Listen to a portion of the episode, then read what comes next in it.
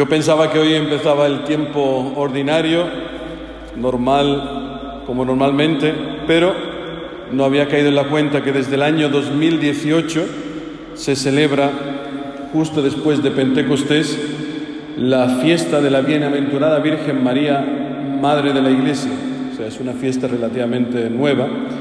Y el Papa, cuando propuso celebrar esta fiesta, decía que le pedía a la Virgen que nos ayude a fiarnos plenamente del amor de Jesús, sobre todo en los momentos de tribulación y de cruz, cuando nuestra fe está llamada a crecer y a madurar. Es la palabra del Evangelio que hemos escuchado, junto a la cruz de Jesús, pues ahí Jesús viendo a su madre y junto a ella al discípulo a quien amaba, le dice a su madre, mujer, ahí tienes a tu hijo y luego dice a Juan, ahí tienes a tu madre. Este pasaje del Evangelio justifica este título que recibe la Virgen de Madre de la Iglesia. La Iglesia está personificada en Juan. En Juan somos, tú y yo. Después de la ascensión del Señor, pues la Virgen ha estado un tiempo viviendo en, en Jerusalén y cuenta la tradición que la Virgen recorría diariamente el vía crucis, la vía dolorosa, el camino que había recorrido su hijo con la cruz y recordaba los sufrimientos de su hijo los ofrecía por la humanidad, por amor nuestro. Pues después del martirio de San Esteban sabéis que los cristianos tienen que dispersarse, tienen que abandonar Jerusalén, corrían un grave peligro y San Juan cuenta la tradición que se lleva a la Virgen María a Éfeso, tenía allí una propiedad, y allí vivió la Virgen durante los últimos nueve años de su tiempo aquí en la tierra. María, pues con un deseo enorme de irse al cielo, de poder estar con su hijo, pues pasó estos años con la misión que Dios le había encomendado. Tenía una misión muy importante para ella, que era la de sostener a los apóstoles en la evangelización.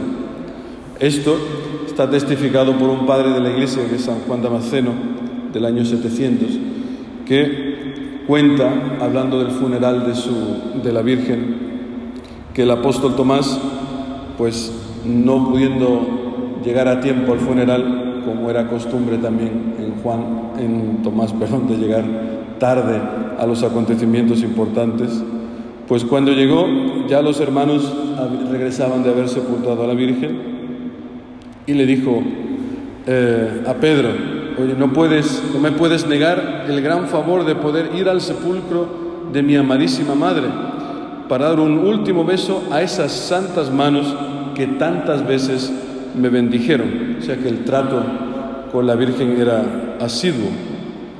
Pues esta, en esta fiesta nos recuerda que la Virgen está al centro de la salvación del hombre. A través de ella, tú y yo podemos acceder a la misericordia divina, al amor de Dios, porque todos, todos nosotros, aquí no se excluye nadie, todos nosotros hemos hecho la experiencia de Adán que escuchamos en la primera lectura, la experiencia del pecado. Dice que Yahvé llamó al hombre y le dijo, ¿dónde estás? Y este contestó, te oí andar por el jardín y tuve miedo, la primera vez que aparece la palabra miedo en la escritura, porque estoy desnudo, por eso me escondí. Pues bien, hermanos, todos, todos tenemos acceso también por la Virgen a la misericordia, al perdón, a la regeneración, porque todos necesitamos nacer de nuevo, como decía, le decía Jesús al anciano Nicodemo. ¿Y cómo voy a nacer de nuevo? Siendo regenerado. ¿Para eso qué se necesita?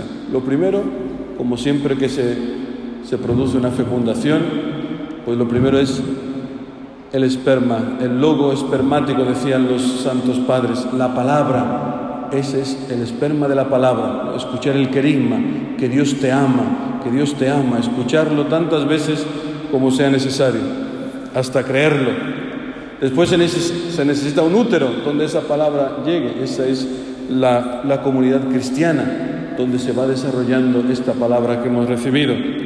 Y luego se necesita un tiempo largo de gestación, no, es, no se engendra tan rápidamente. Este tiempo es la iniciación cristiana. Pues como decía San Juan Pablo II, ojalá, ojalá que todo cristiano, a ejemplo de San Juan, acoja a María en su casa y le deje espacio en su vida diaria, reconociendo su misión providencial en el camino de la salvación.